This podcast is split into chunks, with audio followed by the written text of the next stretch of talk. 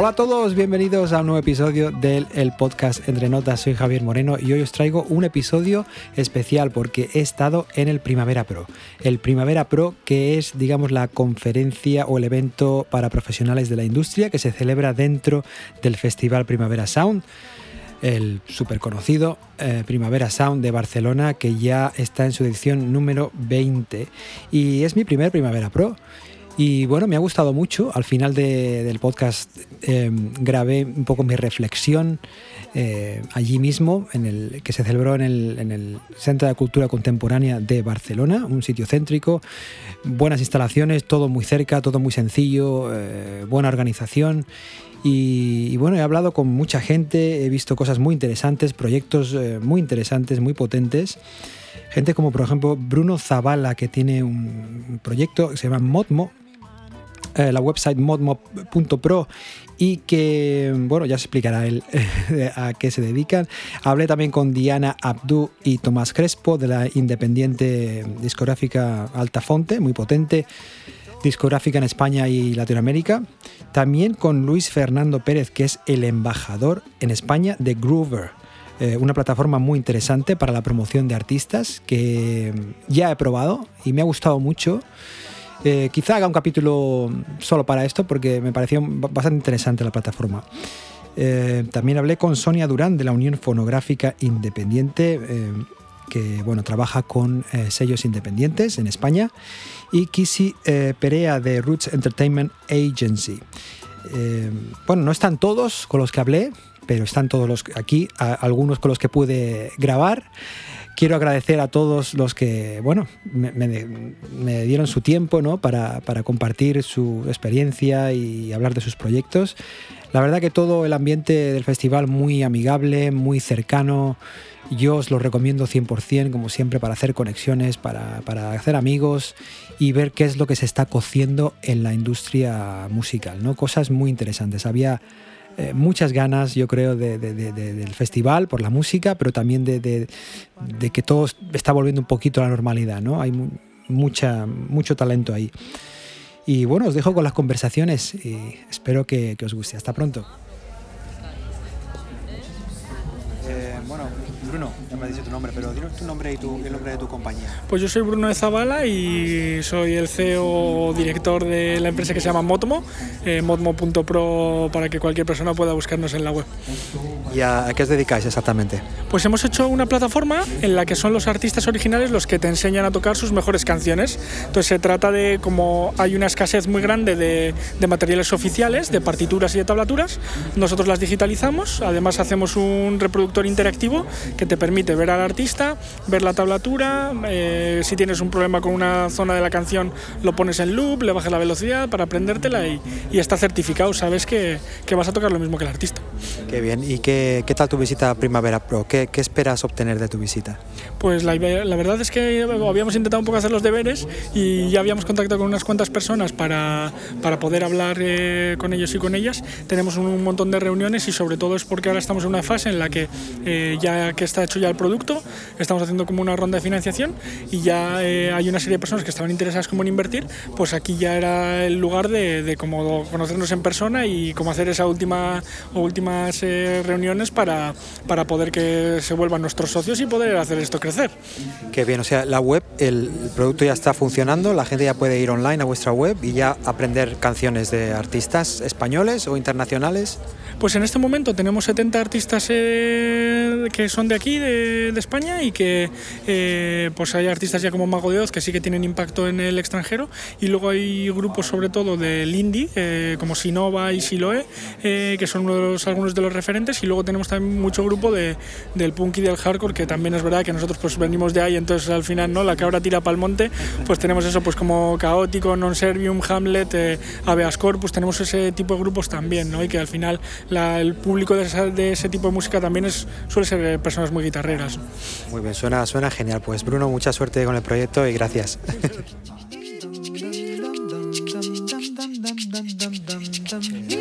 ¿Me puedes decir tu nombre y tu posición? Sí, sí, soy Luis, soy embajador en España y América Latina de la empresa de Gruber. Em, a grandes rasgos, ¿a qué se dedica Gruber? A grandes rasgos, nosotros ayudamos a que los artistas promocionen su música, facilitándoles el contacto directo con profesionales de la industria musical, siendo diferentes perfiles, eh, profesionales que pueden hacer que llegues a mayor gente, que puedan incorporarse a tu equipo de trabajo y que también puedan servir como mentores para que puedas identificar áreas de oportunidad en tu, en tu proyecto artístico. Sea, si lo he entendido bien en tu presentación, que ha sido muy interesante, el artista crea un perfil, eh, puede enviar canciones para curators y gente de, profesional de la industria, ¿no? Sí, sí, prácticamente es eso y, y también los beneficios de los artistas que tienen el, el, poder de decisión, el poder también decidir cuánto dinero quieren invertir y que tienen la certeza de que los profesionales les van a responder el sí o el no, van a abrirle una puerta, una oportunidad, una firma profesional, compartirlo en algún medio pero con sustento del porqué, que es importante para identificar áreas de oportunidad. Eh, bueno, no sé si has conocido, debes conocer otra plataforma llamada Submit Hub. Eh, ¿En qué se diferencia Gruber de ella? Nosotros no nos queremos enfocar simplemente en ser plataforma, justamente por eso también tenemos el proyecto Gruber Obsessions, que es un acercamiento más, más profesional, más personal con los artistas, en donde trabajamos codo a codo y al mismo tiempo también colaboramos con diferentes empresas de la industria musical para abrir oportunidades. Por ejemplo, eh, con el Mama Festival en París pudimos colocar a dos artistas en un escenario. Eh, también estuvimos presentes en el Great Escape este año con artistas. En Brasil también estamos poniendo artistas en festivales y poniendo cara a cara con nosotros para que vean que no solamente es un robot, por así decirlo, somos nosotros enfocándonos y en serio involucrándonos en, en la carrera artística. La sensación que me ha dado es esa, que estáis muy mm, volcados en, en, el artista, ¿no? en su crecimiento y en sus oportunidades. ¿no? Sí, sí, por supuesto, ese es el enfoque porque, digo, nuestra misión es brindarles diferentes, unas nuevas herramientas para que puedan salir adelante dentro de tanta competencia que existe. Muy bien, pues Luis, muchas gracias y os deseo lo mejor con el proyecto. Muchas, muchas gracias, un placer.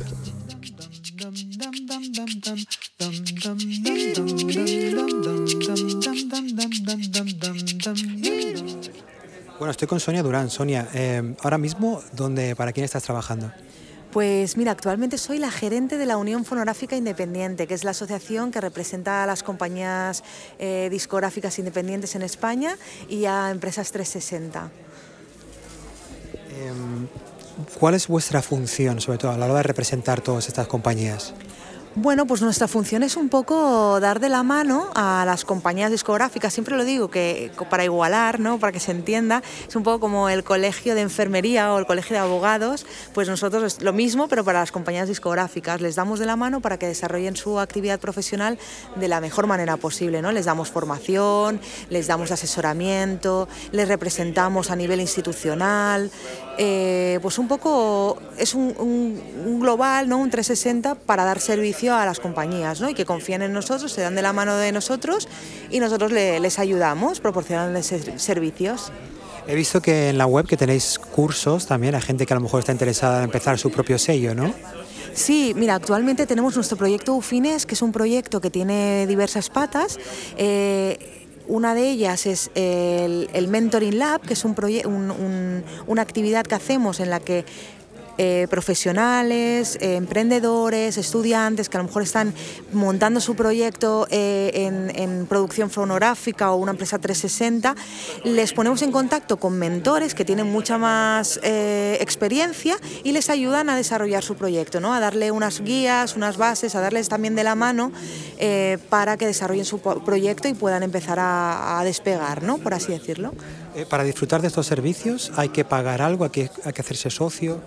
Pues eh, para la parte de UFINES la tenemos abierta también a la industria, tenemos también aparte de, este Mentoring Lab está el Campus, que es un curso también de, cinco días en, los que enseñamos 100% a montar un sello discográfico desde cero, también está el Mentoring Lab y todo eso, pues por ejemplo el, Campus sí que tiene un coste, el Mentoring Lab por ejemplo la primera edición la hicimos de forma gratuita, eh, pues va un, un, poco en función de, de cómo lanzamos la actividad.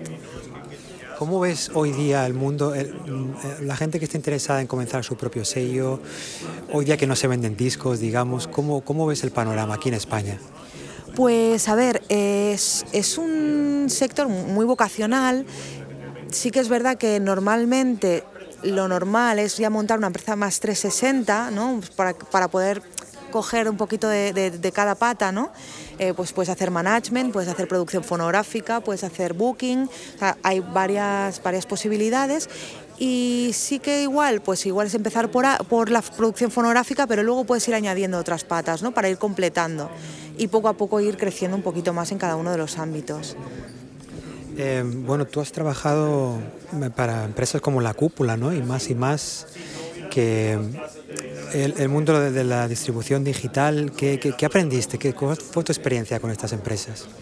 Pues bueno, a ver, el mundo de la distribución digital al final es un poco el futuro, ¿no? El poder, mm, la parte física eh, obviamente tiene mucha relevancia porque en los últimos informes que se han sacado antes de la pandemia no había un incremento brutal en la venta de vinilos, el, formato físico está muy en auge y muy crecimiento, pero sí que es verdad que el digital pues obviamente está en otro nivel, ¿no? está despuntando muchísimo y, bueno, son, son los dos ámbitos, ¿no? puedes combinarlos perfectamente y, y yo creo que al final pues conviven uno con uno y también depende un poco de también un poco del artista, ¿no? Hay artistas que a lo mejor prefieren solo publicar en digital hoy en día y hay artistas que están publicando y prefieren enfocarse en lo, en lo analógico y, les funciona muy bien y o sea que al final son dos ámbitos que conviven muy bien y obviamente de forma natural y, y bueno, pues yo creo que de forma conjunta pueden, pueden trabajar muy bien. Sonia, muchas gracias por, compartir esto con nosotros y que, disfrutes del resto del festival. Gracias a vosotros.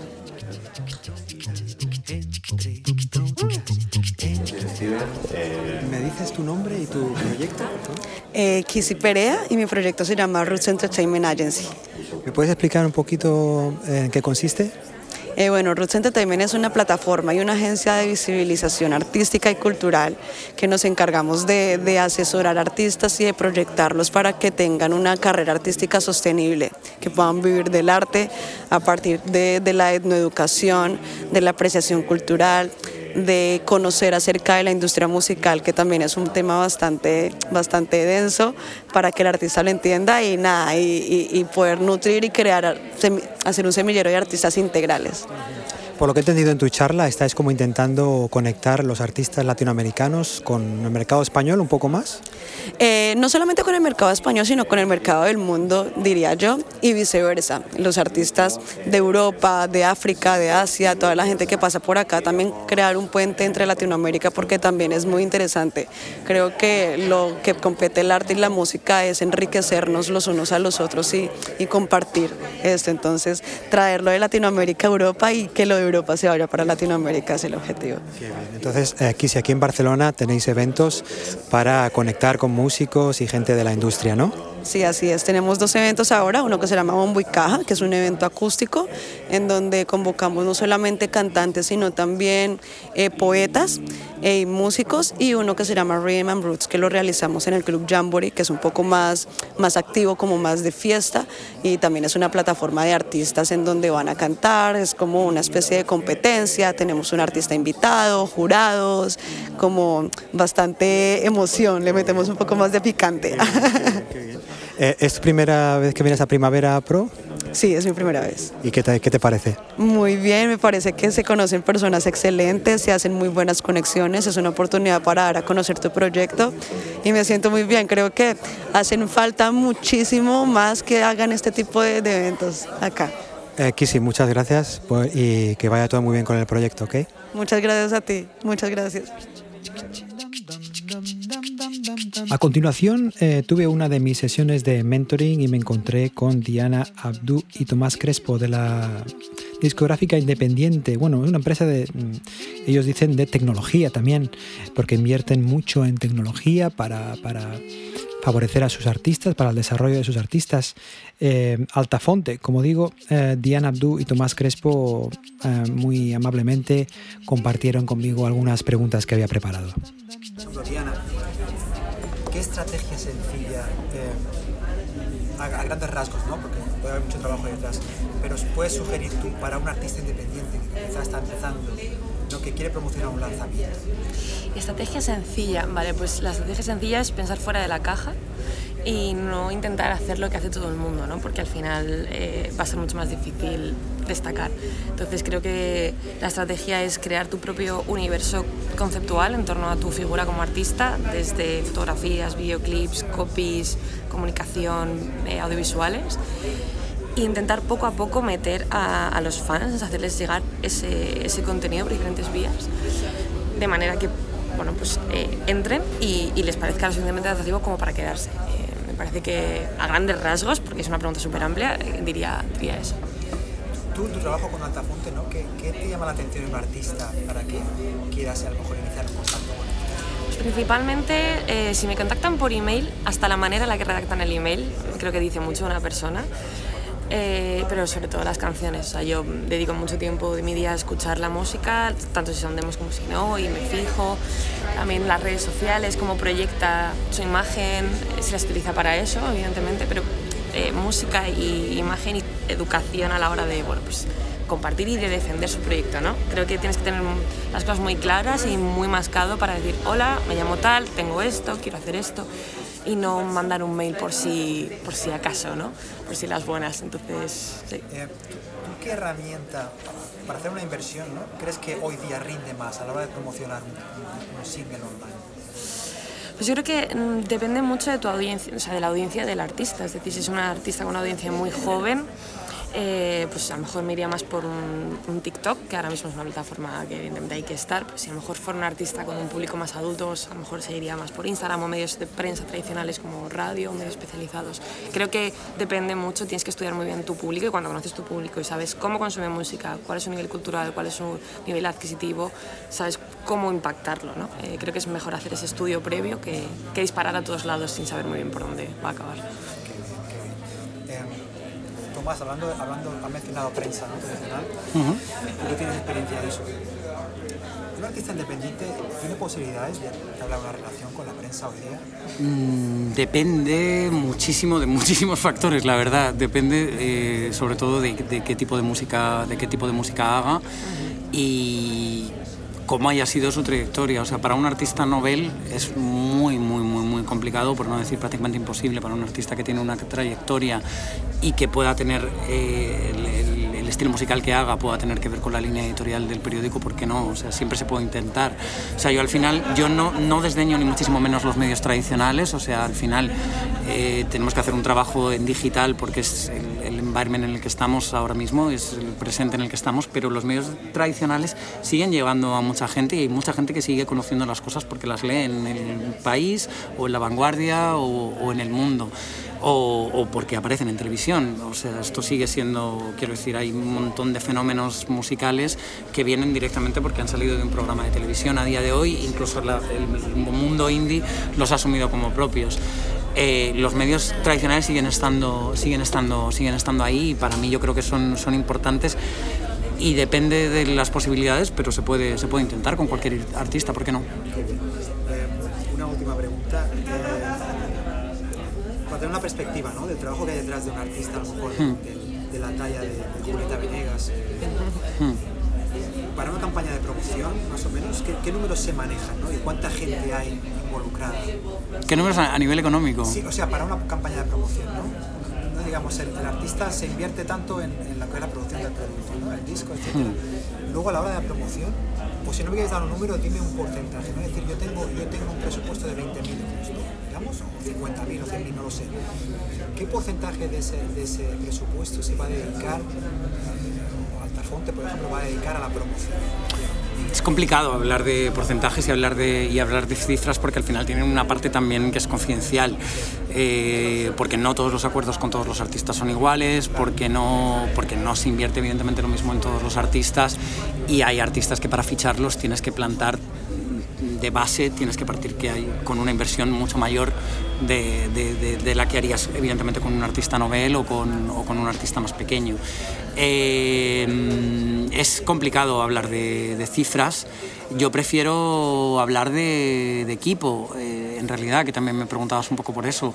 Eh, en el caso de Julieta Venegas, que es un artista que es internacional, nosotros desde Altafonte tenemos equipos en prácticamente todos los países de Latinoamérica, en España, Portugal e Italia mínimo dos personas de cada, de cada, de cada país están trabajando en, en- el proyecto de Julieta Venegas ahora mismo.